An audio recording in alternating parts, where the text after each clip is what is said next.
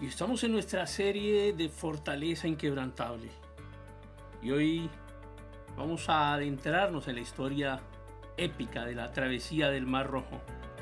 Un suceso que no solo desafió los límites de lo posible, sino que también nos dejó una poderosa prefigura de la fortaleza inquebrantable de Cristo. Imaginemos por un momento el escenario.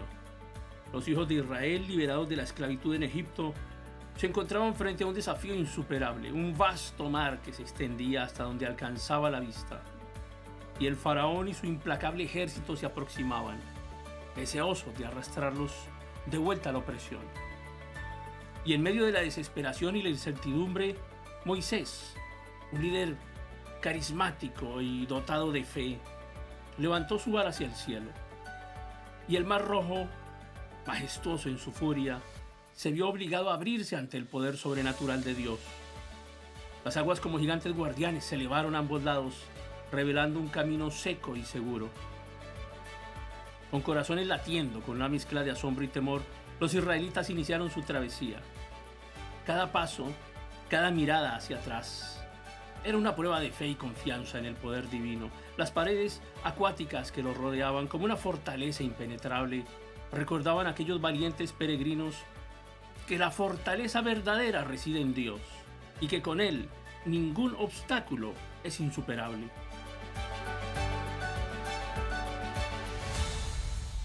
Pero la historia de la travesía del Mar Rojo no se detiene ahí. Nos brinda una prefigura, una anticipación del mayor acto de fortaleza inquebrantable que el mundo conocería, la vida, la muerte y la resurrección de nuestro Señor Jesucristo.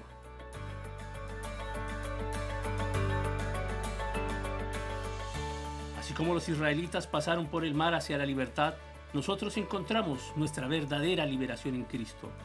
Él se convierte en el puente divino que nos lleva de la esclavitud del pecado hacia la redención y la vida eterna. Su sacrificio en la cruz nos muestra una fortaleza que desafía cualquier adversidad y nos invita a confiar plenamente en Él.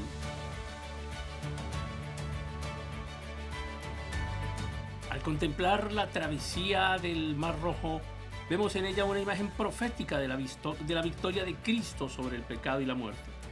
Al igual que las aguas que se cerraron sobre los opresores del antiguo Egipto, la muerte y la tumba no pudieron retener al Hijo de Dios. Él se levantó triunfante, abriendo el camino hacia la vida eterna para todos aquellos que ponen su fe y su confianza en Él.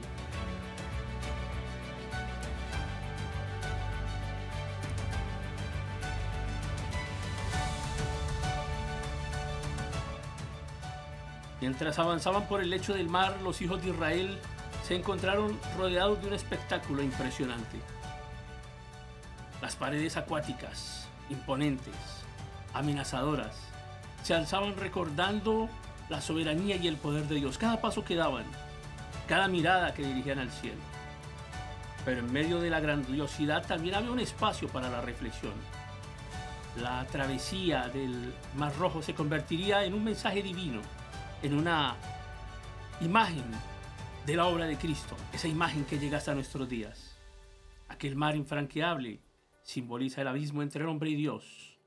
Y ahora Cristo ha resuelto el camino